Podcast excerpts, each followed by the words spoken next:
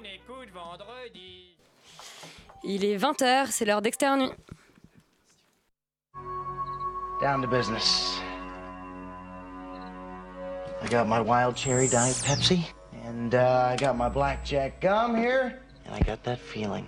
Mm, yeah, that familiar feeling that something rank is going down out there. Oui, non, non, vous vous trompez pas, il s'agit bien d'une apostrophe. hein. Voilà, je m'adresse à vous, chers spectateurs. Don't ever feed him after midnight. She's alive! Alive! Ready to party. I'm sorry, Dave. I'm afraid I can't do that. I'm a man. Well, nobody's perfect. Qu'est-ce que c'est C'est pas quoi faire. Les acteurs sont à l'aise dans leur personnage, l'équipe est bien soudée, les problèmes personnels ne comptent plus, le cinéma règne. Vers l'infini Yeah. Bienvenue sur Extérieur Nuit, enfin dans Extérieur Nuit plutôt sur Radio Campus Paris. Euh, bonsoir. Euh, si j'ai une voix un petit peu bizarre ce soir, c'est pourtant euh, bien moi, c'est juste que je parle du nez parce que je suis très enrhumée. Je lui filerai peut-être le relais en cas d'accident dans un mouchoir.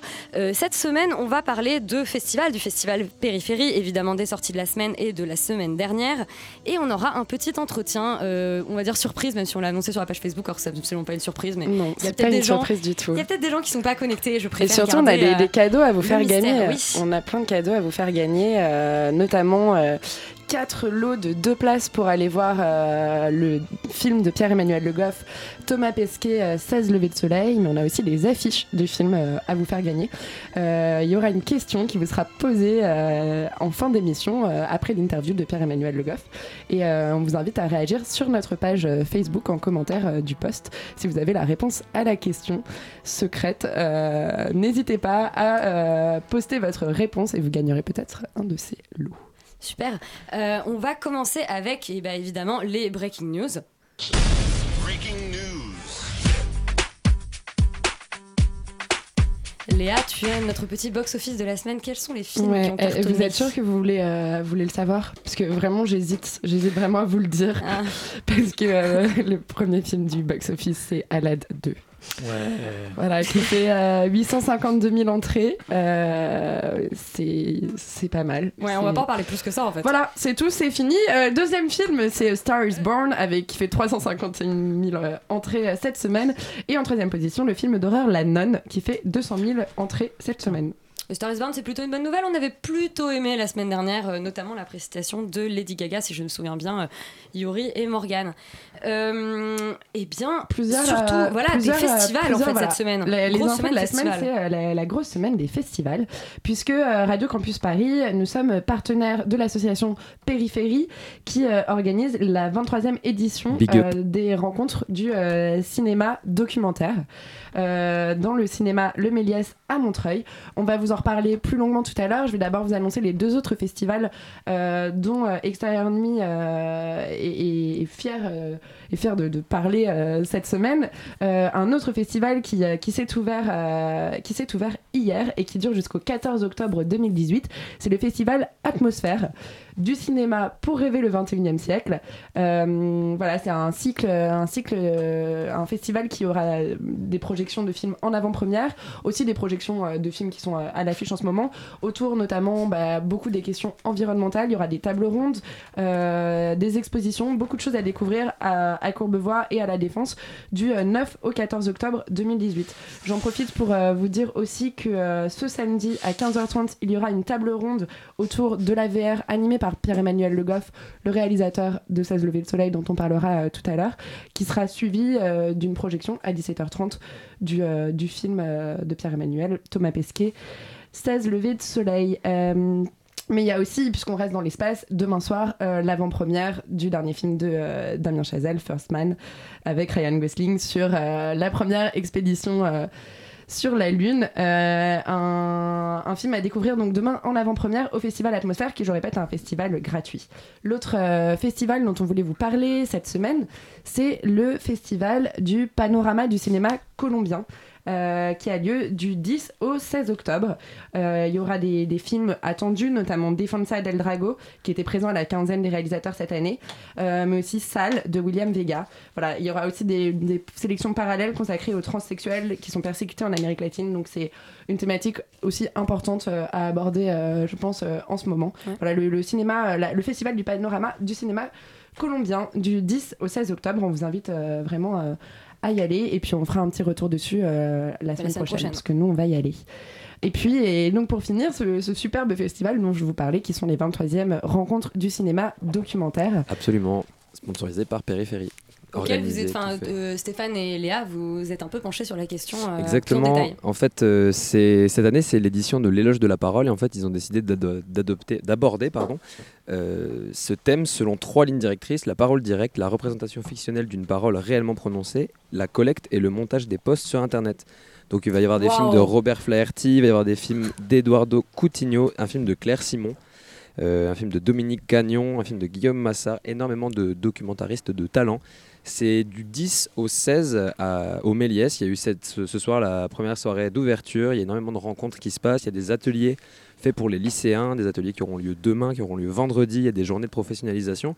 Il y a un programme qu'on ne pourrait pas trop euh, détailler à fond maintenant. On vous invite à vous rendre euh, de façon très très euh, prompte sur le site de Périphérie et sur le site des rencontres du documentaire et de vous rendre surtout au Méliès.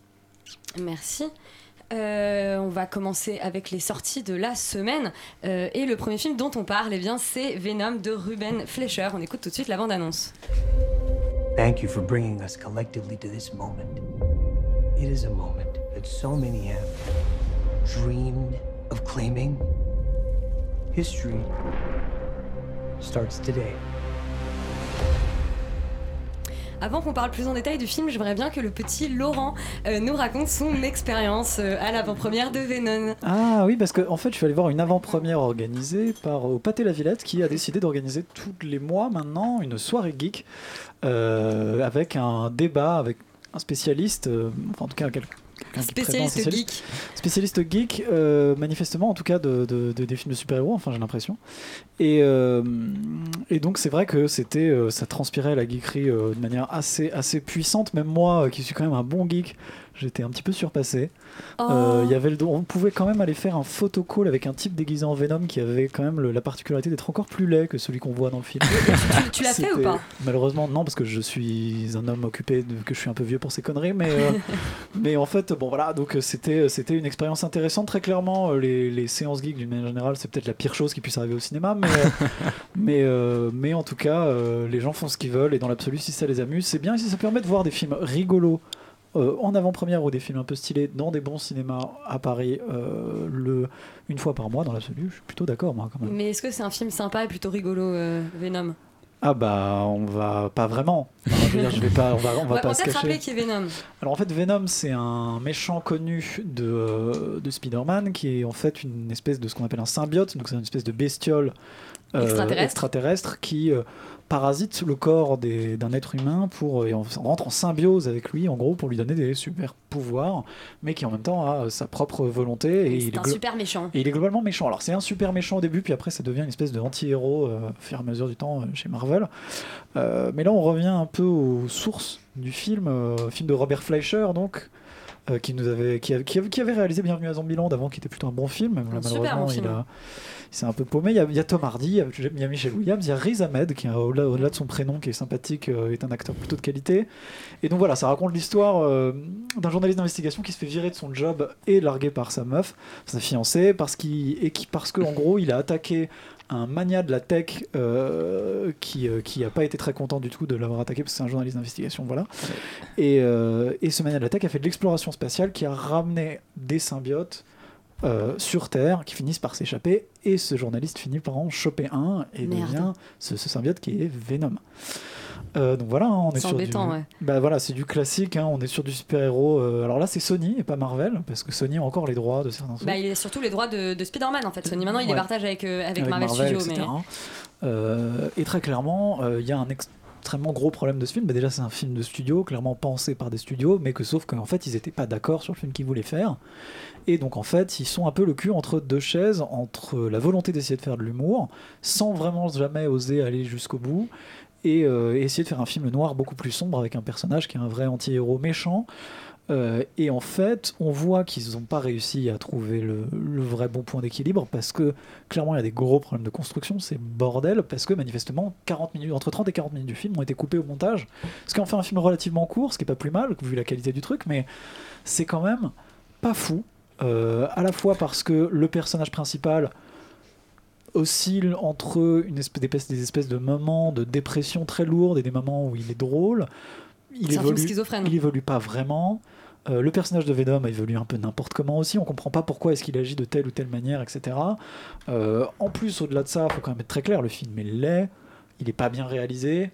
Euh, c'est comment dire C'est en plus le propos est parfois un peu douteux, notamment sur le méchant qui est en gros, euh, le méchant est en fait contre le, enfin le, le- le méchant essaie de lutter contre le réchauffement climatique, mais enfin il est présenté comme vraiment un super méchant, ce que je trouve un petit peu bizarre. il y a comme des trucs. ça- C'est l'Amérique de Trump. c'est tu vraiment, c'est Ouais, vraiment c'est- lourdingue et pas très malin quoi. Et en plus c'est pas bon et moche. Donc euh, merde. Yuri, pas bon et moche, tu partages Oui, le- non mais c'est l'analyse c'est toujours Si on peut difficile parler de d'analyse. c'est voilà, c'est toujours difficile de juger ce genre de film parce que soit tu les juges comme des, des, des produits et dans ce cas-là tu tu- tu t'intéresses plutôt à leur euh, conception générale, soit tu les juges comme des films. Là, le truc c'est que euh, en tant que film, ça tient Déjà, clairement pas la route, c'est clairement pété. Et en termes de gros divertissement juteux, c'est tout aussi pété quoi, c'est-à-dire qu'on est sur un sur une exposition au début qui est vraiment mais comme on n'en fait plus, ça devrait être interdit de les faire comme ça, les grands mais super méchants qui vont dans l'espace chercher des créatures, euh, etc. Et puis le, le- le- le héros qui se fait larguer par sa, par, par sa, par sa copine d'une manière totalement artificielle. Gratos en plus. un un peu- peu. Il prend vraiment cher Un peu seul. gratos un quoi. peu gratos. Mais c'est pour ça qu'on est, on est, voilà, c'est, c'est, ça tient pas la route. Et, et- et au milieu, il y a peut-être un petit moment un peu, un peu amusant où euh, Tom Hardy, qui joue très très bien la constipation, euh, se bat un peu avec son alter ego euh, sombre et, et cynique. Sombre, Euh, et et le, le final est absolument regard, irregardable, quoi. C'est-à-dire que c'est une bataille de jets de peinture, euh, pour ne pas dire autre chose, qui, se, qui se mélange, on comprend rien, c'est vraiment absolument dégueulasse. Et on salue donc toutes, toutes les personnes qui nous écoutent pour ce moment de poésie. Et voilà, non mais c'est vraiment absolument, c'est- franchement, c'est vraiment, euh, on peut l'éviter, quoi. Félix, tu aurais préféré l'éviter aussi? Euh, ouais, carrément. En plus, j'en sors, donc euh, je, je suis Ah. traumatisé. Non, Non, mais c'est vrai que Il est en PLS. Le mec dans a- syndrome post-traumatique sur le plateau. on a vraiment l'impression que Sony a, a tenté de faire une, enfin, un espèce de Deadpool, mais à leur manière. Sauf que je pense que Venom est pas du tout un personnage qui, euh, se, qui, est, qui est pour ce format un peu euh, trash. Enfin, c'est un personnage qui est trash, mais qui est quand même sombre. Et c'est vrai que du coup, voilà, de rajouter un peu un- de l'humour et un côté un peu. euh, un peu rigolo, Tom Hardy qui fait des blagues, marche pas du tout. Enfin, Ils ça ont pas fait- osé aller jusqu'au bout. En fait. Non mais en Euh, fait déjà, un, et surtout pu marcher, c'est ça le truc, c'est que s'ils avaient s'ils étaient allés à fond dans l'humour noir, ça aurait été super et c'est d'ailleurs les meilleurs moments du film. Ouais, c'est vrai. Mais en, tout en tout cas, c'est vrai ce que tu dis est assez vrai. le- L'espèce de milieu où Tom Hardy, Tom Hardy se bat un peu avec euh, Venom, il y a un, un côté où euh, euh, on, on va, on va transformer le savoir-vivre de, de l'humain et on va lui faire enlever totalement tout son savoir-vivre. Et c'est vrai qu'il y, a- il y a un côté un peu rigolo et euh, c'est assez intéressant.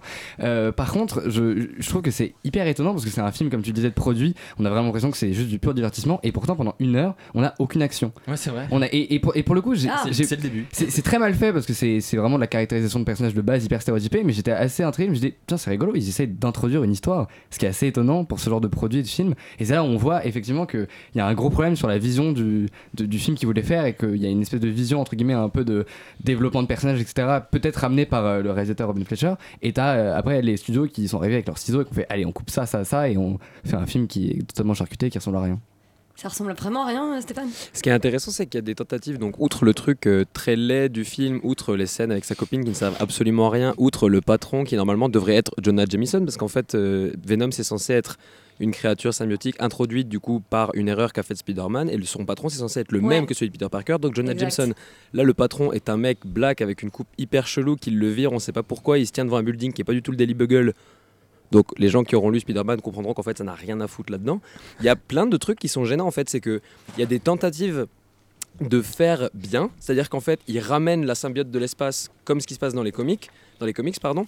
Il y a des trucs bien, c'est que par exemple il y a le moment où on, on met des vibrations sur Venom, donc c'est la seule manière de battre le symbiote ou ça ou le feu en fait. Donc on met des références à Spider-Man, on met des références aux comics, mais il y a des trucs qui sont atroces. Par exemple le méchant final qui est convoqué, c'est bon voilà, allez pas voir Venom, de toute façon, on sait que tout ce que c'est nul, Oui. donc on peut spoiler, je, je, je m'auto-justifie. C'est qu'à la fin, il ramène, oreilles, à la fin, il ramène Carnage, donc qui est un des méchants, qui est l'autre symbiote, qui normalement est implanté sur un criminel, et là, il l'implante du coup sur le scientifique, qui n'a rien à voir avec le scientifique qui est censé avoir ramené la symbiote. Non, c'est pas Carnage. Alors non, c'est pas Carnage. Non, non, Carnage justement est, est annoncé à la toute Carnage est annoncé. Alors là, c'est un débat Ouais, alors là, j'ai complètement. Du coup, en fait, je me suis complètement endormi. Alors, c'est ça Ah, qui tu s'est t'es passé. endormi C'est peut-être ça. Non, non, du coup, j'ai confondu. Bon, on va peut-être arrêter Alors, le ce mec, carnage, ce truc de fin, du coup, c'est quoi? C'est pas Carnage. Alors non, le méchant de fin, il s'appelle euh, Riot. Riot, voilà. Ah, ok, d'accord. Alors il est, tellement, il est tellement, tellement, tellement prégnant que si tu veux, on s'en souvient tous. Ça a l'air vraiment Donc ouais, c'est absolument ouais, c'est pas enfin c'est pas terrible. Le seul truc euh, que je trouve pas mal, c'est la laideur de Venom du coup. Le film est laid, mais la laideur de Venom colle. Et Eh bien Ça- ça justement, il se trouve qu'il y a que Venom apparemment est le fantasme sexuel de beaucoup de gens. J'ai lu un article à ce propos aujourd'hui. Ah ouais, Euh, ouais, y a on toute présenté une parce que communauté Non, mais on est une de gens qui culturelle quand même. Moi, je suis un peu sur déçu. Venom. Je n'en dirai pas plus. de Je vous rentrer laisse sur des sujets sordides. Je vous laisse vous c'est une extension en du livre de. Foucault. Voilà, c'est ça. Et on va, on va enchaîner avec Upgrade. Et apparemment, alors moi j'ai pas vu Upgrade, il paraît que c'est intéressant, parce qu'il paraît qu'il y a des points communs avec ce superbe film qu'est Venom. La schizophrénie. C'est un film réalisé par euh, Lee Whannell, euh, c'est un film australien et on écoute tout de suite la bande-annonce. As a quadriplegic, must be frustrating for you, someone who liked to get things done with their hands. Here's the thing. Four guys murdered my wife. Alors ce coup-ci, il s'est pas fait larguer par sa femme, on l'a tué, c'est déjà des enjeux un peu plus élevés euh, pour ce début de film. Euh, Morgane, comme tu n'as pas vu Venom, je vais te laisser commencer euh, sur Upgrade. Oui, bah voilà, donc c'est l'histoire d'un type qui s'appelle Grey Tress et qui se fait un moment tirer dessus par une bande de malfrats. Donc euh, sa femme est tuée dans l'attaque et lui il devient euh, tétraplégique. Ça commence Euh, bien. Voilà, euh, du coup il fait une grosse dépression quoi. Il va, il va pas bien. Et là il y a un type qui lui propose de lui implanter une puce qui vient remplacer sa colonne vertébrale en fait. Toujours Et- une bonne idée.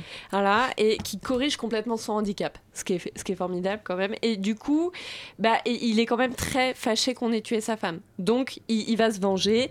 Et, euh, et voilà. Et bon, on va pas se mentir, c'est un film de, de grosses bastons. Voilà, ça se pète la gueule de partout. C'est du pur divertissement. Mais ce qui est chouette, c'est que c'est assez surprenant. Euh, C'est-à-dire que euh, quand on l'a vu, euh, on, on l'a vu avec Yuri et Laurent, on s'est laissé surprendre par le scénario. Euh, J'aime bien les séances groupées comme ça. On venait de loin en même temps. voilà. Et euh, mais alors, ce qui est vraiment incroyable, c'est qu'ils ont fait ce film pour 5 millions de dollars et c'est vrai que c'est pas cher pour euh, ce qu'est le film. C'est-à-dire qu'il y a de très beaux décors, il y a de très beaux, euh, de, de, de, de- de beaux acteurs, c'est bien écrit, euh, c'est une mise en scène qui est assez chouette. Par exemple, il y a des moments qui, qui rappellent un peu l'univers du jeu vidéo.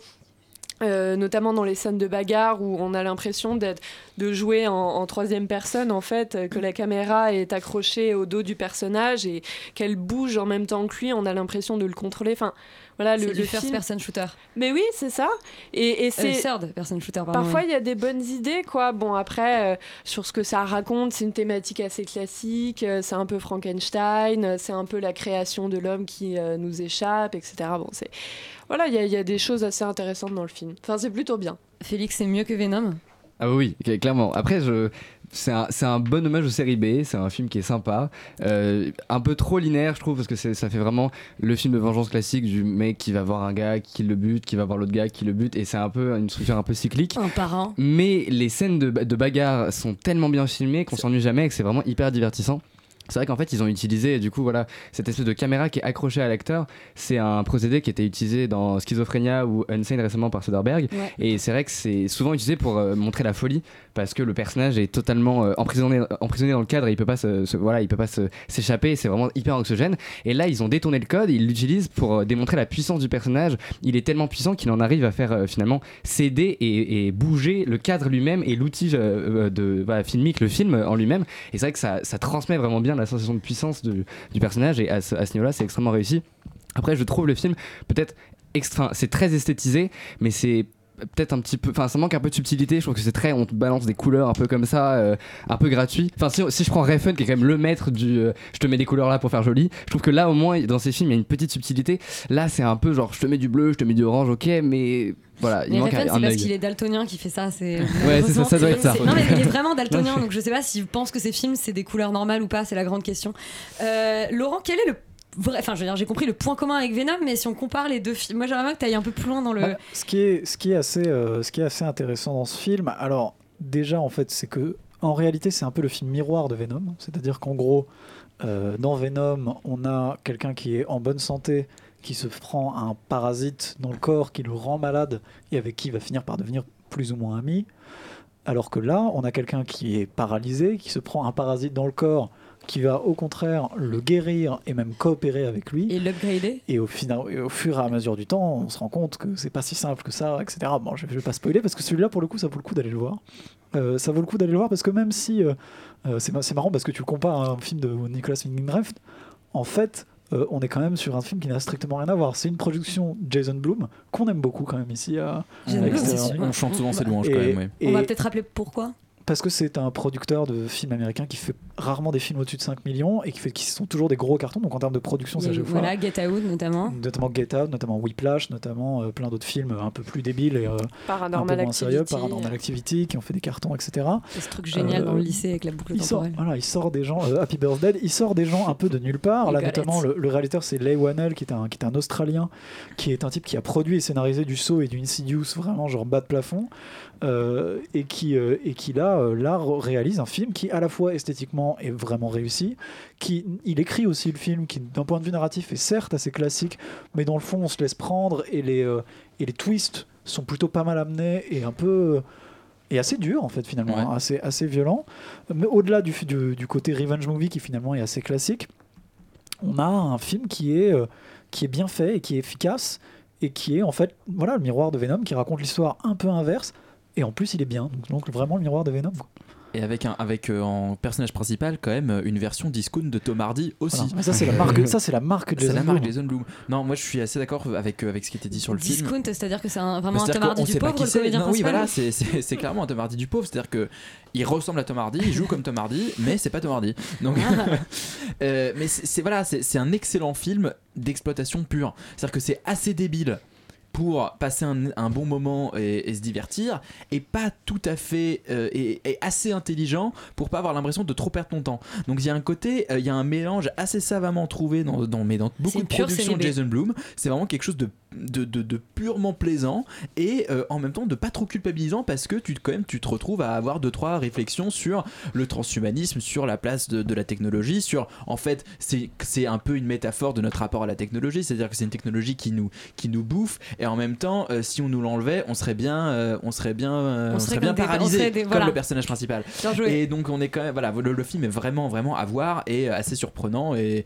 et franchement allez-y pour vous divertir euh, un dimanche soir c'est parfait Ok, donc dans la battle, Il vaut mieux une bonne série B qu'une mauvaise série A. merci Laurent, et dans la battle Venom, Venom Upgrade, donc on choisit très largement Upgrade. Euh, on va complètement changer de registre pour parler de Girl de Lucas euh, Dont, un film belge dont on écoute la bande-annonce avant d'en parler.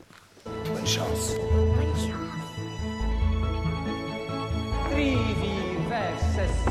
De klassieke techniek moet natuurlijk verder geperfectioneerd worden, maar voldoet. Dus ik denk dat het goed is dat we een eh, achttal weken proberen. C'est une nouvelle vie. Euh, Caméra la d'or, du coup, au dernier festival de Cannes, euh, c'était dans la catégorie Un certain regard.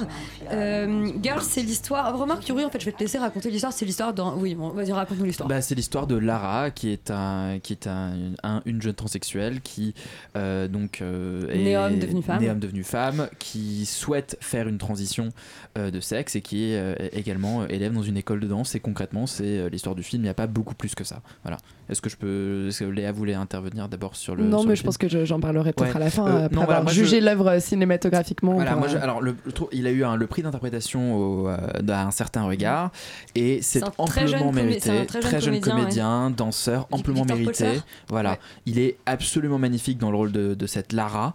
Euh, je trouve le film, euh, bon, j'ai Tom Hardy du pauvre pour le film là, c'est un peu Xavier Dolan du pauvre aussi, c'est-à-dire que Pour Lucas Dont euh, pour Lucas Dont. hein, je suis désolé, c'est sûrement un garçon qui a plein de talent, mais mais euh, il est, ça se Il voit qu'il 26 aime, ça, ça se voit qu'il aime beaucoup Xavier Dolan et il y a un peu des gimmicks où tu te dis que Lucas aurait pu se calmer.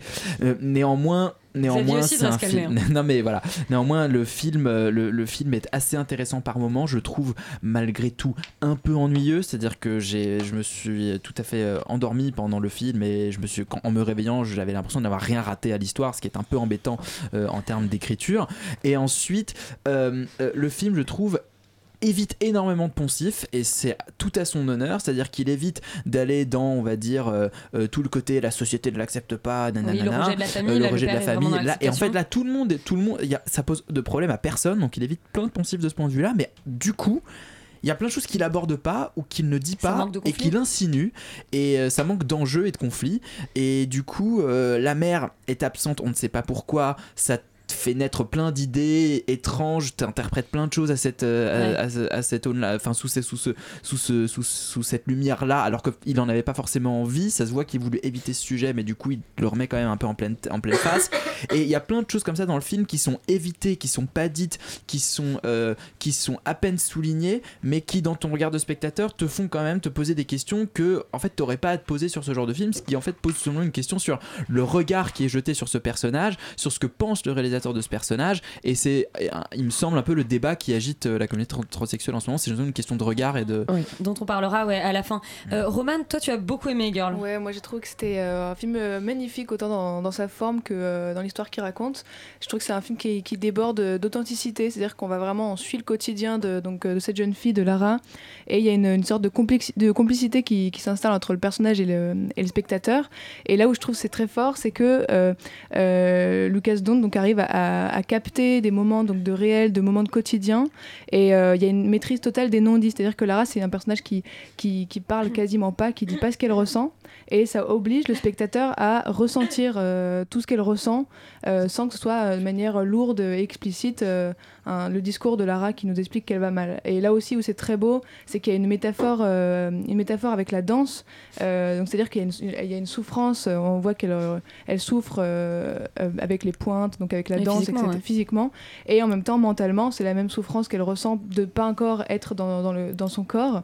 Euh, il y a la, la même avec, euh, avec l'impatience, c'est-à-dire qu'elle est impatiente euh, de, de devenir une danseuse étoile, et il y a la même impatience qui se retrouve euh, à être dans son propre corps. Et c'est justement là où c'est très joli, c'est que par la danse, elle va apprendre, et en tout cas tenter de, de dompter son corps et, et, et d'en faire sa, sa possession. Quoi. Morgane, ça t'a parlé toi aussi? Euh, bah, Girl, c'est un peu touchy. voilà, on sent que c'est un sujet super touchy et que le, réalisateur, en fait, n'a pas été au bout de, de- ce qu'il a voulu dire. C'est-à-dire que, euh, euh, effectivement, sur le fait que la mère, voilà, c'est une espèce de famille. Donc, il y a le père, donc cette jeune fille qui veut, enfin, ce jeune homme qui veut devenir jeune fille, et son petit frère. Et la mère n'est pas là. On se demande pourquoi. Du coup, cette jeune fille se retrouve à, materner son petit frère d'une manière très spéciale. Du ça a un ra- elle, elle a un rapport en fait à sa famille qui est, qui est très bizarre, un rapport au père, un rapport à son frère qui est, qui est pas normal. Elle a une position dans la famille de mère alors que c'est une jeune fille et qu'elle a 16 ans et qu'elle devrait profiter de la vie. Et en fait, on a l'impression qu'elle s'empêche tout le temps de vivre, de, de, de se Et qu'elle se remplace la mère d'une certaine manière, il y a un truc là. Enfin, Bah, en ah, mais fait, je, je- je vois le, le problème que ça peut poser. On, Voilà. dirait, on a l'impression que c'est un jeune homme qui veut devenir jeune fille pour remplacer Parce sa mère. voilà, parce qu'il a Bah pas sa ouais. mère. Ah ouais. Et, et ça, c'est un peu bizarre, moi, je trouve, comme euh, insinuation et comme point de vue. Euh, Roman n'est pas d'accord. Moi, j'ai pas ressenti. Après, je, vois Mais- euh, l'absence de la mère, c'est vrai qu'elle est un peu intrigante. On se Et- demande un peu mais le pourquoi. fait qu'elle materne à ce point-là son petit frère, t'interprètes ça, m'a- comment? Bah, ça m'a pas, c'est-à-dire que ça m'a pas choqué. Là où j'ai trouvé que c'était euh, beaucoup plus euh, subtil, c'est la relation euh, surtout père-fille qui nous intéresse, euh, où il y a vraiment un, un super Bah ouais, beau duo. Son père, quoi, c'est un peu bizarre. hein. Bah, je- non, je- enfin, c'est un père qui est hyper attentif euh, dans, ce, dans cette transition. hyper attentif, ouais. Oui, bah, moi je trouve. Ouais, ouais, voilà. Hyper attentif, ouais. Non mais enfin, je trouve que voilà, c'est- c'est c'est bizarre euh, le parallèle qu'il fait en fait entre le monde de la danse et le fait qu'il veut changer de sexe. C'est-à-dire que euh, c'est un personnage euh, qui, qui, qui a envie de faire du mal à son corps, quoi. Et ça, c'est- c'est et c'est bizarre comme insinuation, c'est bizarre comme propos. Et c'est Moi, je justement le, le gros débat qu'il y a en ce moment, puisque en fait le film suscite euh, euh, depuis, euh, depuis enfin en tout cas la polémique est, à nouveau euh, à jour euh, au sein de la, de la communauté euh, LGBT un gros débat sur déjà le choix d'avoir choisi un garçon cisgenre pour euh, jouer le rôle là encore c'est une question d'interprétation d'un autre débat le débat que je trouve le plus intéressant dans cette polémique c'est celui que justement à l'écran est montré énormément la transformation physique et peut-être beaucoup moins euh, la transformation psychologique qu'il y a énormément en fait de scènes dans lesquelles euh, Lara se regarde dans le miroir. Très doloriste, ouais. Et, euh, et notamment des scènes de scarification euh, terribles et très dures. En fait, les, les associations se sont mobilisées pour dire aux personnes trans n'allez pas voir ce film. N'allez pas voir ce film parce qu'il peut vous choquer et vous-même qui êtes en train d'essayer de voilà, vous donner euh, de l'assurance dans votre euh, identité, n'allez pas voir ce film. C'est pour ça que les associations trans se mobilisent euh, là-dessus à cause notamment des scènes de scarification, mais surtout par rapport à toutes ces scènes qui sont filmées à travers le miroir, enfin des scènes de Lara qui se regardent dans le miroir et qui, pour en tout cas les personnes trans, trouvent que c'est des scènes qui sont vraiment très cisgenres. Enfin, c'est vraiment la vision d'une personne cisgenre blanche qui, en tout cas, qui n'a pas un lien véritablement psychologique avec cette question-là, qui a pas fait ce travail-là. Voilà, ça c'est euh, la polémique qui entoure le film aujourd'hui. Moi, j'invite euh, les personnes qui ne souffrent pas de troubles de l'identité sexuelle à aller voir ce film et se faire leur propre avis. Par contre, c'est vrai que si vous vivez euh, ce- ce- cette problématique-là, peut-être préservez-vous, ou en tout cas, euh, parlez-en euh, autour de vous. Oui, une euh, scène de scarification assez hard et un peu gratos aussi. Voilà. euh, bon, ouais. Bon, donc les gens sensibles, n'allez peut-être pas non plus, je ne sais pas. En tout cas, euh, voilà, c'est un cinéaste qui, à mon avis, est à suivre puisqu'il a quand même reçu euh, la, la caméra d'or. Euh, on va changer de nouveau, alors complètement de, re- de registre pour parler, donc cette fois-ci, de Voyez comment on danse, le film de, de Michel Blanc qui est sorti aujourd'hui. Véro est dans une salle passe. Oui, mais depuis sa naissance. Heureusement que c'était pas de la brune. Excusez-moi. Tu prends tes affaires et tu Quoi Mais pourquoi Allez Tu vas coûter plus cher en bière qu'en charge sociale. Oh, c'est pas sympa, il y avait du gras C'est pas sympa, il y avait du gras, mais nous on adore quand il y a du gras, c'est gros et sympa. Euh, donc Voyez comment on danse, c'est la suite d'Embrasser qui vous voudrez, le film de, de Michel Blanc sorti il y a déjà un, il y a déjà un moment. Euh, Roman, est-ce que toi tu avais vu euh, Embrasser qui vous voudrez? Non, j'ai pas vu- j'ai vu des extraits, j'ai pas vu le film euh, en entier. Et qu'est-ce que ça donne? Alors Voyez comment on danse quand on n'a pas vu le, le premier Alors- film puisque c'est une suite Ouais, il n'y a, pas- y a pas besoin. Alors, c'est-à-dire que c'est effectivement c'est une suite, il y a beaucoup d'acteurs qui se, euh, qui, qui, qui se retrouvent. reprennent dans leur le- rôle, ouais. voilà. Mais euh, on n'a pas besoin apparemment donc, de voir euh, embrasser qui vous voudrez euh, pour voir Voyez danse. Euh, la preuve, je l'ai fait. Euh, même Wow, si. quel euh, rebelle. ouais. Enfin, moi aussi, tu vois, j'ignorais complètement que c'était la suite. Bah, voilà. Oui, oui, Vous il y a pas bien votre devoir, hein. Après, est-ce qu'il y a besoin de voir Voyez comment on danse? Ça, c'est un autre débat. Ah, bah peut-être parlons de ça oui, du coup. parlons de ça. Ben, contrairement à ce que le dit le titre, ça a absolument rien de, de dansant, rien d'entraînant. Et on voit plus- pas grand-chose. euh, voilà, c'est plus, vous voyez, comme on s'ennuie. euh, parce Personne que ne danse. C'est vraiment ça. c'est- C'est-à-dire que c'est le film et le récit hyper bordélique. euh, il- toutes les intrigues euh, sont déjà vues et revues. Alors ça peut, ça peut ne pas poser problème si c'est traité de manière un petit peu innovante. Là, c'est pas du tout le cas. Ça tombe vachement dans la facilité. euh, et c'est des thèmes qui auraient pu être intéressants, mais qui sont pas du tout traités comme tels. Euh, Il y a un problème d'écriture déjà dans, dans les, dans- donc déjà dans les dialogues, mais ensuite dans les personnages. C'est-à-dire qu'il y a une distance qui s'instaure là, en- en- entre le spectateur et les personnages. Vraiment, il y a aucune empathie, jamais. Donc, euh, à part à la limite pour euh, William euh, euh, euh, Ah, le héros de première année. voilà, bon lui, euh, du coup, on a peut-être un peu plus d'empathie pour lui, mais alors le reste, c'est-à-dire que du coup, on, on s'en fout de, de- de savoir ce qui leur arrive, leurs problèmes. Voilà, ça nous touche euh, pas du tout. Donc euh, voilà, on- une comédie où on, on s'ennuie, on comédie où rigole on s'en fout. Ouais, c'est pas Euh, très. Morgane, problématique. est-ce que t'as rigolé toi ou tu t'en fous globalement aussi? Moi, je suis d'accord avec Roman. Pour t'en Enfin, foutre. Ouais, 100% d'accord. Euh, non, mais euh, c'est euh, du théâtre de boulevard, euh, c'est hyper potache, euh, c'est à base de quiproquos, de renversement de situation. Comme l'a dit Roman, c'est des situations vues, revues, re-revues. Et Euh, corrigées c'est- ou pas. Ouais, non, mais c'est. c'est euh, et en plus, euh, les acteurs. euh, alors, je pense que c'est parce que c'est mal écrit, mais euh, les acteurs jouent mal, et notamment Carole Bouquet qui Ah a ouais, dû elle, se est, elle, est, faire- elle est affreuse.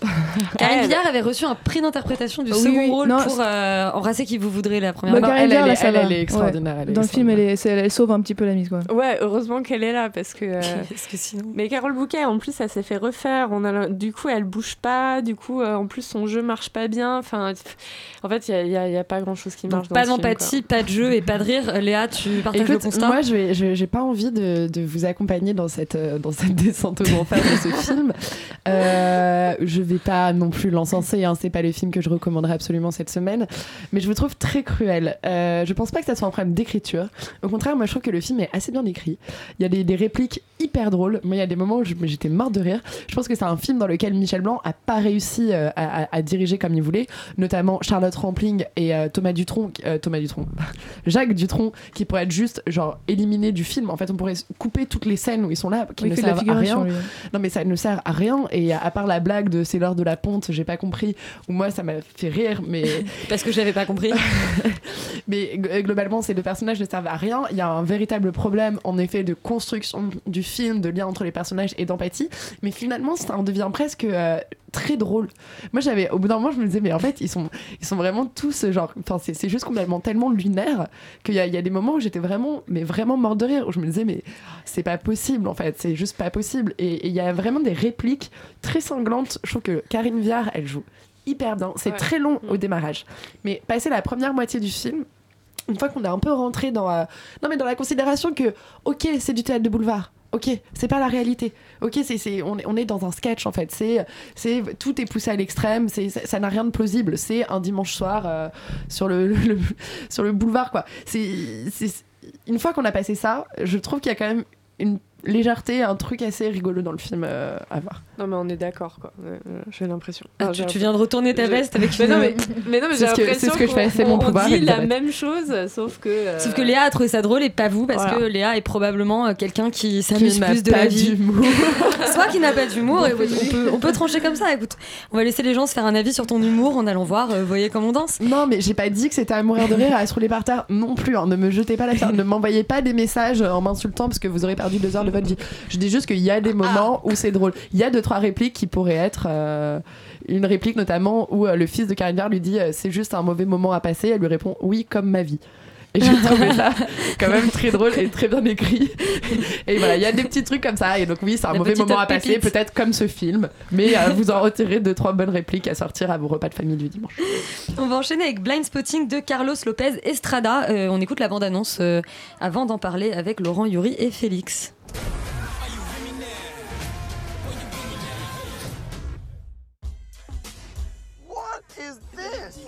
Ceci était une fake news. Yuri n'a pas vu le film. Mais j'aime David Dix d'amour. Voilà, le comédien, il est magnifique. Il est, il est magnifique. Euh, Félix, de quoi ça parle, euh, Blind Spotting? Alors, c'est l'histoire de Colin qui, du coup, est un. Est aveugle C'était c'était fin, ça. Euh, Colin qui, Parce coup, que la Colline a des yeux. Oh Merci Stéphane. Je suis la seule à rigoler, c'est terrible. Mais... Il y en a, Moi, il y je en a encore une drôle. où je fais le pitch Dites-moi. Vas-y, pitch-le, pitch-le. En fait, c'est Colin du coup Snap. qui est à trois jours de, sa, de la fin de sa conditionnelle et qui est en fait euh, déménageur avec son ami Miles dans la ville d'Auckland qui est en pleine mutation euh, sociale avec notamment une gentrification euh, qui est assez euh, qui voilà qui commence à apparaître et euh, des hipsters qui commencent à s'installer dans le quartier et qui d'un seul coup un soir en fait est euh, témoin d'un d'un- d'une bavure policière, enfin d'un meurtre policier. Et, euh, et en fait, cette, cette bavure policière va avoir un impact sur sa, sur sa vie et en tout cas sur la, la considération qu'il a de son environnement et euh, de sa réalité, puisqu'il va commencer à se remettre en question et à remettre en question l'époque dans laquelle il, vit. Voilà, voilà. Euh, Et qu'est-ce que t'en as pensé Au-delà de ce pitch, enfin, tu peux t'arrêter au pitch, hein, mais j'aimerais bien Euh, connaître ton avis quand même. En fait, moi j'ai, enfin, on- je trouve qu'il est très très mal vendu ce film parce que je j'avais vu la bande-annonce sans vraiment, euh, bah, avant d'aller voir le film, logiquement. Euh, et euh, et c'est vrai que quand, tu regardes la bande-annonce, t'as l'impression que ça va être voilà, la, la parole d'un noir qui voit justement une bavure policière et qui va du coup être opprimé, ou en tout cas on va essayer de le faire taire et ça va être sa parole contre la parole de la police, etc. Et en fait, c'est pas du tout ça, ça vite cet écueil et c'est beaucoup plus profond en tout cas et subtil que ça, puisque à l'instar d'ailleurs de. De Black Landsman de, de, de Spike Lee qui prend un événement et qui va traiter cet événement historique, qui va te raconter une histoire et avec cette histoire il va amener justement une réflexion et il va traiter des thèmes, il va essayer de te faire réfléchir sur la question. Il Là, va essayer, mais il va pas forcément. il, il va pas y arriver, bien évidemment, mais il va essayer. Là, justement, Blind Spotting, ça prend un événement et au lieu de traiter l'événement en tant que tel, ça va plutôt traiter le- les conséquences de cet événement sur ton quotidien. Et en fait, c'est un film qui est, qui est vraiment qui baigne dans la quotidienneté. Et ça, c'est dû, enfin, c'est en fait, c'est écrit par les deux acteurs principaux. Qui, euh, voilà, c'est très biographique. Qui sont, Ils ont- des acteurs, qui sont des acteurs d'Hamilton d'ailleurs. C'est pour ça qu'Yuri aime autant, euh, qui sont des acteurs qui ont joué dans Hamilton et qui ont écrit le scénario et qui jouent dedans. Voilà. Et donc, du coup, c'est très biographique parce que voilà, il- il- il- on, sent le vécu et on sent la vérité. Et c'est voilà, c'est un film qui transpire la vérité et qui euh, transpire surtout le- l'envie de, de, de, de- de témoigner d'une certaine réalité et d'une certaine oppression, en tout cas d'une voilà encore, encore une fois d'une certaine réalité qu'ils ont vécue. Euh, je trouve que justement, continuons sur le sur le la- la- le- avec le enfin le- Le la parallèle. comparaison avec euh, Spike Lee. Ah ouais. Euh, au niveau de l'humour. Par exemple, je trouve que dans, l'hum- enfin, dans le film Black Landsman, l'humour tuait complètement le propos du film. En tout cas, ça aseptisait Ouais. un petit peu à, quelques moments le- le- les propos graves. Là, je trouve que justement, c'est extrêmement bien dosé, euh, à tel point que les, les moments forts et graves ne sont pas drôles. euh, c'est c'est des vrais moments dramatiques. Et à côté de ça, on a de temps en temps justement des petits moments euh, un peu rigolos et fun où on fait des blagues et on fait quand même réfléchir sur des, su- des sujets secondaires. Et euh, je vais juste finir sur un dernier truc, la place du rap dans le film. euh, et c'est- et moi, je trouve que c'est extrêmement, euh, ça, ça témoigne du pourquoi Blind Spotting c'est quand même vachement intelligent et vachement brillant. En fait, au début, c'est introduit comme voilà Colin qui fait un peu qui rappe et qui c'est un espèce de plaisir pour lui. Qui fait des freestyles en gros avec son Voilà, pote. qui fait des, des freestyles avec son pote. Et en fait, à la fin du film, tout, tout le- l'espèce de, de, de, de discours et, et le- le- l'espèce de résultante en fait de toute cette oppression va sortir, mais va pas sortir en, en tant que parole, mais va, va sortir en rap. Il va rapper et face caméra. Et en fait, je me suis interrogé, je me suis dit, mais pourquoi faire rapper ce personnage? Et c'est tr- extrêmement fort. En fait, quand la parole ne suffit plus, tu te mets à rapper. Et ça revient même aux origines du rap où euh, de base ça a été créé pour ça. C'est voilà créer une, une musique parce que la parole ne suffit plus. Et j'ai trouvé ça extrêmement fort d'utiliser le rap de cette manière. Laurent? Eh ben, je suis complètement d'accord avec toi. Je trouve que c'est un film qui est très. validé. Je ne vais rien dire. Je suis, je suis complètement d'accord. Je trouve que c'est un film qui est très intelligent, euh, très fin, euh, à la fois sur euh, la description de la réalité sociale de, de tout ce coin de, la, de, en fait, qui est le, tout, tout, tout l'est, en gros, de la Bay Area autour de San Francisco, qui était euh, traditionnellement des banlieues pauvres, qui sont aujourd'hui colonisées par les gens de la tech parce qu'on est dans la région la plus riche du monde et que de toute façon tout le monde a énormément d'argent, alors qu'il y a encore des gens qui vivent au milieu de ça et qui sont des, des vrais mecs du ghetto, quoi, des, des vrais à l'ancienne. Le vrai mec du ghetto, ouais, Laurent. Mais non, mais c'est vrai, c'est ça, quoi. C'est un peu genre. C'est des types, il y, a- y des- il y a des passages un peu fous de ces types des années. euh, des, comment dire, des, des- des personnages un peu clichés des années 80-90, tu vois.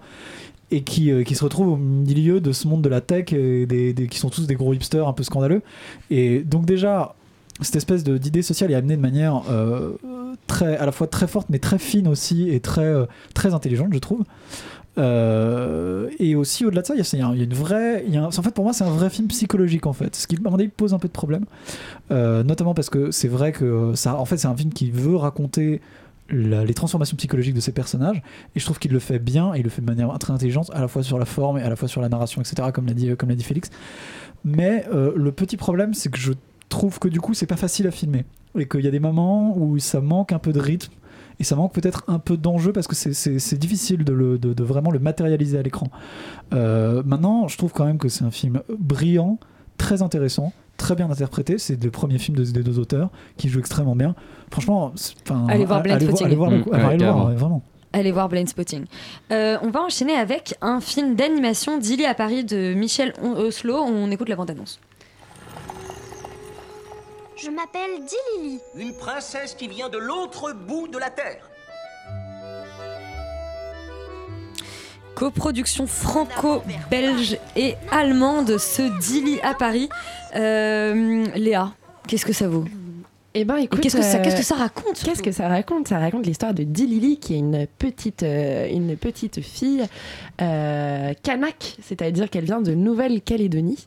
Et euh, alors, c'est très, très bizarre parce qu'elle est à Paris, elle a embarqué Elle en cachette. En, Ouais, ouais, ouais, en l'époque. cachette euh, dans un bateau qui est venu clairement pour l'exposition universelle où elle est dans une espèce de donc de dans, dans la j'imagine euh, la, la, la, la cabane euh, de la Nouvelle-Calédonie donc elle est en pagne à moitié à poil en train de couper des carottes et du manioc Ah d'accord. Euh, et puis là il y a un, un- un jeune garçon quand même plus âgé qu'elle Ah je dirais que Dilili doit avoir 7-8 ans Maxi- non, mais ma- maximum. Et donc il y a Aurel qui doit avoir 15-16 ans qui grimpe à une branche et qui lui dit euh, Euh, Mais qu'est-ce que tu fais euh, toi? Et elle lui dit bah, Je finis à 18h30, attends-moi à porte 4. et donc dans le plus grand des calmes, il se retrouve, il lui dit que lui, il, est, euh, il, il conduit une petite, euh, une petite carriole, enfin il a un vélo euh, porteur. Et euh, elle, elle vit donc chez une comtesse très riche, mais il y a les malmaîtres qui sont des, des- des odieux personnages qui font des rapts de- d'enfants dans Paris. Et, euh, et de là, ils partent en vadrouille euh, tous les deux, ils deviennent super copains pour euh, combattre les malmaîtres. Et alors, c'est très étrange parce qu'ils ils- ils arrêtent pas d'aller voir des gens connus. Donc, ils vont chez Marie Curie, euh, puis après, ils vont voir Sarah Bernard, puis ils, ils voient même le prince Édouard, le prince de Galles, euh, ils vont voir Gustave Eiffel, ils appellent même en Allemagne Zeppelin. Enfin, c'est une espèce de fourre-tout euh, de gens connus de, de- du début du XXe siècle. Il y a Picasso, il y a a Monet, il y a Renoir, enfin, il y a tout le monde, il y a trop de gens, c'est pas possible. et donc au début, je me suis dit, oh là là, puis la technique d'animation, c'est vraiment. euh, donc cette animation euh, 2D euh, rajoutée par-dessus des photos euh, qui sont même pas des photos d'époque, qui sont vraiment des, prises de vue euh, réelles euh, de Paris aujourd'hui, un peu à mon avis euh, modifiées sur Phot- Photoshop pour enlever les détails gênants. Mais voilà, donc c'est une, technique d'animation assez bizarre parce que parfois ça nous, on se dit ah putain c'est où? Parce, qu'on est parisien, on, se dit mince où est-ce que c'est, tu reconnais l'endroit. Et du coup ça sort un peu de l'animation. Donc il y a vraiment cette première partie du film où je me suis dit bon où est-ce qu'on va, ça va être long, j'ai du mal et je trouve que c'est vraiment genre vraiment pour les petits petits enfants pour leur raconter raconte-moi le, début du XXe siècle Paris. Et puis alors là d'un coup ça bascule dans le dark, mais dans un dark euh, assez euh, effroyable puisque Dilili va être enlevée par les malmaîtres qui sont des espèces Mais de gros elle elle est- elle mal entourée, Ah non, cette mais c'est des espèces de grands malades qui ont monté une secte souterraine dans les égouts où ils remettent les femmes à leur place en les faisant marcher à quatre pattes. Ils les appellent les quatre pattes. Elles sont habillées tout en noir, elles sont transformées en sièges. Hein? Ouais, en ouais. table. C'est quelque chose. hein. Et ils enlèvent, au départ, ils enlevaient des femmes et ils ont décidé d'enlever les petites filles pour, Pour faire des petites chaises Non, mais pour pouvoir les, les mater dès le début, quoi. Et donc, et donc là, je me suis dit, ok, là, ça devient intéressant. En fait, finalement, ce film, il y a quelque chose, il y a quelque chose derrière. Euh, Romane, qu'est-ce qu'il y a derrière euh, bah, les tables et les sièges? Alors là, c'est une vaste question. Moi, je suis hyper mitigée pour le film parce que euh, je trouve qu'il y a énormément de bonnes idées. Et, euh, et en même temps, c'est pas traité de la bonne façon. Je trouve qu'il y a énormément de défauts. Euh, déjà, pour revenir à l'esthétique du film, euh, moi, ça Ah oui. m'a posé problème. hein, vraiment, Aurel, je- c'est vraiment la version Tokyo Hotel de Laurent Dutch. c'est vraiment ça. Laurent Dutch punk qui te fait visiter Paris. Et Et bah, ouais, ouais, non, en tout cas, euh, l'esthétique du film, comme tu disais, ça m'a, moi, ça m'a sorti du film. Je n'arrivais pas à, à suivre. Je regrettais un petit peu le- l'esthétique Azur et Asmar où on était vraiment que dans, dans la 3D, que dans la- dans l'animation. Ou même à Kirikou, quoi. Oui, complètement. Et euh, voilà. Après, je- euh, pour revenir aussi euh, à la, la découverte de Paris, euh, moi, j'ai trouvé que c'était intéressant. C'est un beau concept. Euh, là où, pareil, on, on va rencontrer des, des grands artistes, euh, Monet, Picasso. Je trouvais que c'était- cool comme idée, mais pareil, à la fin, on avait l'impression d'être dans un, dans un bus touristique, vous savez, avec euh, la dame qui vous parle euh, beaucoup trop fort dans les oreilles et tu finis par enlever les écouteurs pour écouter de Ouais, la musique. C'est vraiment ça, parce qu'il y a vraiment le moment où il y a le chien et la rage. Et là, là vraiment, ce moment-là, je me suis dit, ok, donc c'est vraiment la pièce montée, quoi. Ils ont tout foutu, quoi. Tout foutu dans, dans tous les sens Ouais, et ça, ouais. ça Mais accompagne même ça, pas c'est ça que je trouve dommage, c'est qu'il y a un énorme potentiel du film et en fait euh, c'est vachement euh, maltraité, en tout cas maladroit, notamment dans le, le discours féministe qu'il y a. Moi je trouve ça super maladroit, je trouve ça hyper lourd. Euh, c'est vraiment, on nous fait du rentre dedans, donc je trouve que ça se, ça se retourne contre le propos à la fin. Quoi. Le film se retourne contre lui-même, euh, Morgane Ouais, moi, moi j'adore en fait. J'adore pour toutes les Ah. raisons qui ont été citées. Euh, Toi, les femmes sièges, euh, les adolescents de 15 ans qui attendent les On petites aime, filles on de 8 aime. ans. euh. Bah ouais, mais en fait, euh, par exemple, sur l'esthétique du film, c'est, je trouve ça très beau, quoi. Et effectivement, Michel Oslo a été prendre des photos dans Paris, et puis après, il les a retravaillées, et euh, du coup, le, le fond, en fait, euh, du film est toujours Alors, très il y a un truc qui est faux parce que je suis passée devant la maison du préfet de police de Paris puisque c'est à côté des Halles Mhm. et euh, l'immeuble en face a des fenêtres. Peut-être pas au début du XXe siècle, mais en tout cas, euh, il Ouais. y a du mensonge. Les enfants, ne croyez pas Dilili Et, euh, et voilà, et l'esthétique euh, du premier plan, bah, c'est des personnages animés et tout ça. Moi, je trouve ça extrêmement élégant. Je trouve que euh, les dialogues, la façon dont il écrit Michel Oslo, c'est toujours très précis, très précieux. Moi, j'aime beaucoup écouter en fait les films de, Michel Oslo pour ça. Après, voilà, je pense que Michel Oslo, c'est quelqu'un de super républicain en fait. Et ça se voit dans Azur et Asmar, ça se voit dans Andy Lily à Paris. Il a une vision du féminisme qui est, qui est très française en fait, je trouve. Et, euh, et voilà, et c'est- chouette euh, de, de voir des films comme ça, de voir des films qui, euh, qui, qui se mettent en colère contre toute forme d'oppression contre les femmes. Je trouve ça très bien. Euh, voilà, que dire d'autre Euh, Allez le bah, voir. oui, ah oui. Sur la culture, sur le fait qu'en fait euh, l'enquête euh, fait que euh, Dilili rencontre plein de plein plein de personnes de Paris, donc Toulouse-Lautrec, Sarah Bernard, Pablo Picasso, etc. À chaque fois, en fait, c'est c'est parce que voilà, c'est une ode à la culture et, effe- et effectivement, les intellectuels vont aider Dilili à lutter contre l'oppression. euh, Ouais, euh, voilà. Pas vraiment tant que ça l'aider. Hein. Hein Sarah Bernard, elle en a pas grand chose à faire au début quand même. Bah, elle, va- bah si, parce que tous les gens qu'elle va, qu'elle va voir, c'est des gens qui vont lui donner des indices pour résoudre l'enquête. Ouais, mais elle va un peu les voir au petit bonheur là. Je trouve que c'est très mal, très mal amené.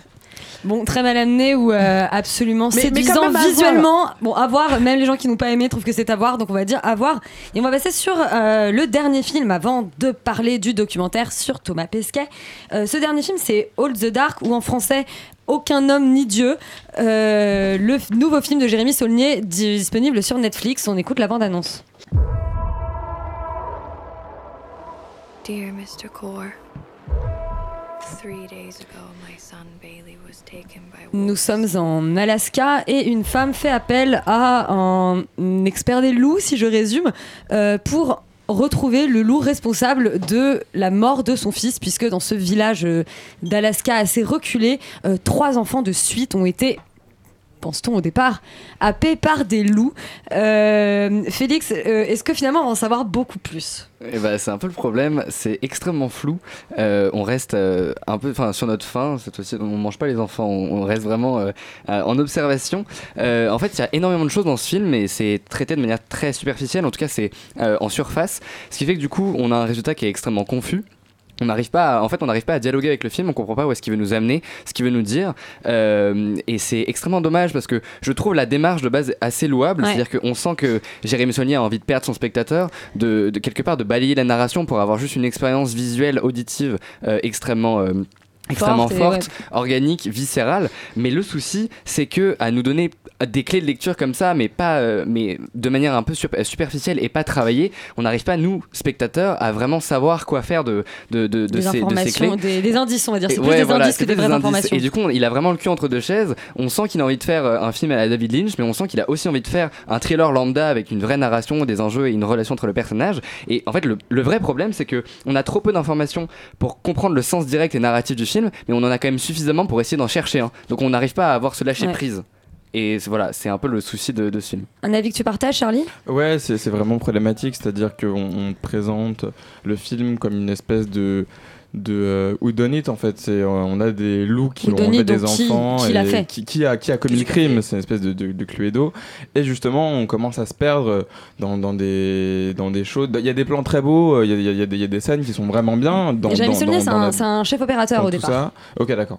Mais, euh, mais du coup, c'est vrai qu'il y a ce truc où euh, je, je, je, je savais pas trop où j'étais. Il y avait des, il y a- des choses qui En sont, Alaska. qui sont ultra. euh, ouais, mais même, même, enfin même ça, c'est super bizarre.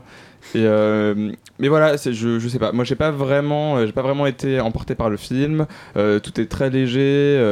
bon, par contre, il y a Jeffrey Rice qu'on a vu dans dans euh, Westworld. Westworld, qui est genre super beau gosse et que j'aimerais bien que ce soit mon sugar daddy à partir de maintenant. Mais, euh, mais non, à part, euh, à part ce point positif du film, euh, je trouvais ça un peu dommage, surtout que quand on. Il y, a- il y a des choses qui se comprennent pas dans le film, qui sont écrites dans le livre et qui sont Ouais. super importants dans le livre pour vraiment comprendre l'enjeu du. Bah, comprendre l'enjeu principal du- de toute l'histoire et qui ne sont pas du tout expliqués dans le film, qui sont effleurés en un seul plan qu'on ne peut pas comprendre. Et c'est dommage en fait, parce que bah, ça ne marche pas. Bah ouais, si je peux juste dire un petit mot, parce que c'est vrai que Jérémy Est-ce que du Saulnier, coup- moi, c'est mon. Quoi? Est-ce que du coup c'est un loup donite Oh là là Eh ben non Non, justement, Laurent.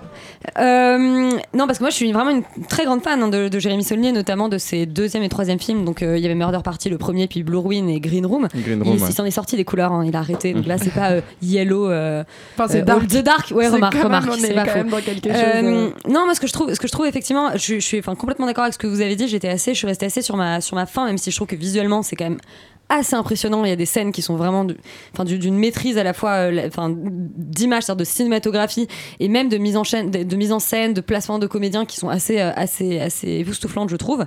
Euh, en fait, le problème, c'est que justement, quand j'ai lu des articles sur, qui en gros racontaient un peu les infos en plus, c'est-à-dire ce qui, ce, qui est dans le, ce, qui ce qui est dans le livre et ce qui n'est pas dans le film, je me suis rendu compte qu'en fait, j'avais à peu près, enfin, j'avais tout compris, il me manquait rien, mais en fait, il y a aucun moment où on colle les pièces ensemble pour faire le puzzle.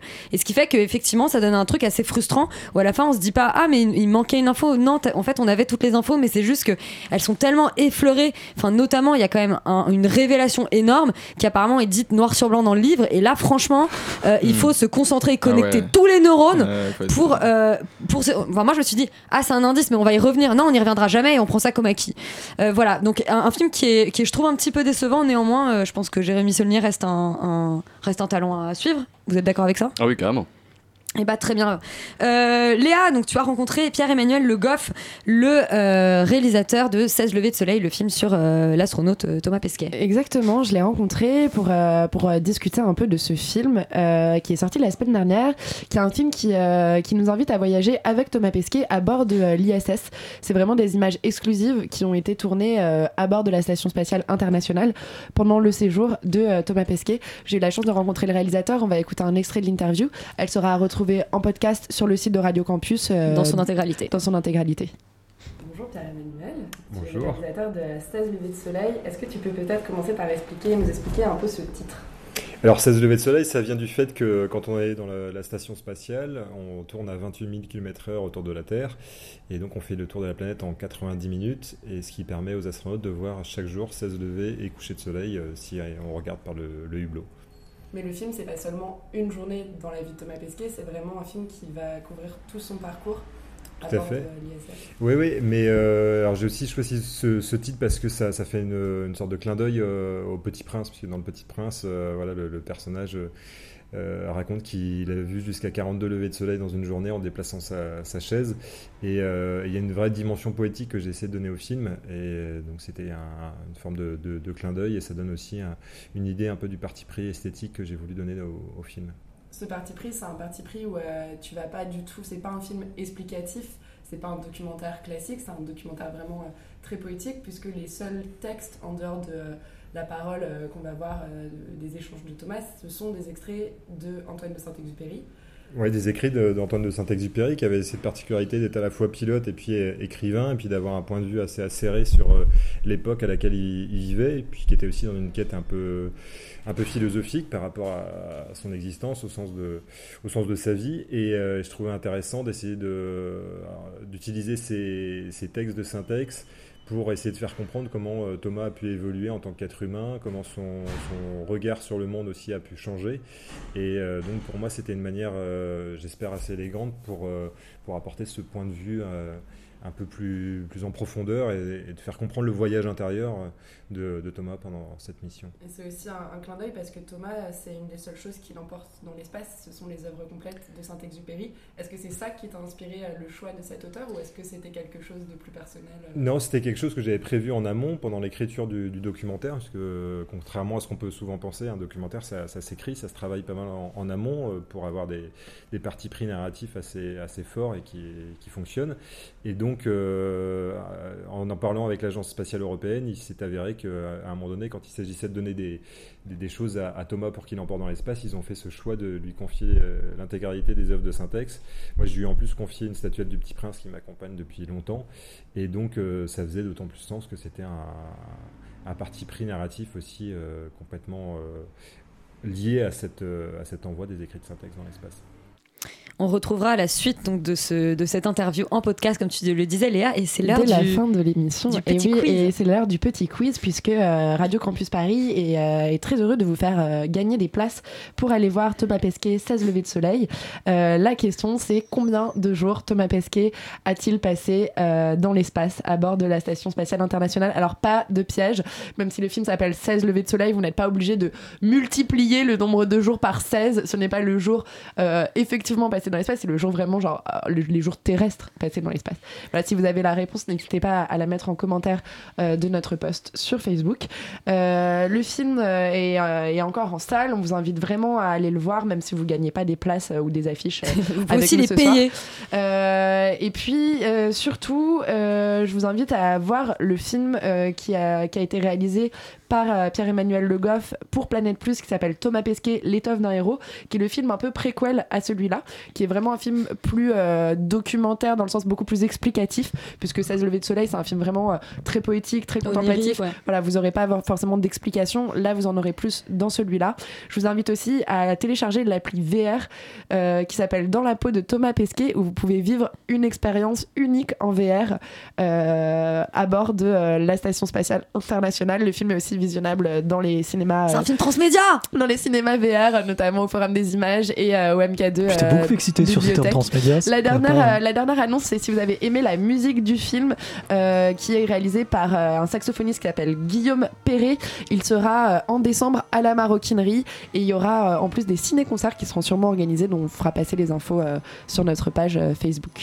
Cette semaine, on a parlé de Venom, qu'il ne faut pas voir, d'Upgrade, qu'il faut voir, de Girl, où on sait pas trop, de Voyez comment on danse, on sait pas trop, Blind Spotting, qu'il faut voir, Dilly à Paris, on sait pas trop, et All the Dark, on sait pas trop. Ça fait quand même pas mal de choses à rattraper. Euh, Mais sinon, ce week-end, vous pouvez aller euh, à Périphérie, enfin au, 20 au Vous 23e pouvez- rencontre du documentaire, ou à Atmosphère, ou au panorama du cinéma Notamment colombien. une séance spéciale Jean Rouge. 14. Et puis, euh, parce que vous m'avez pas laissé terminer, 16 levées de soleil de Pierre-Emmanuel Le Goff, on vous encourage à aller voir en salle. Euh, c'est tout pour euh, Extérieur Nuit cette semaine. On se retrouve la semaine prochaine et vous restez surtout sur Radio Campus Paris. Bonsoir.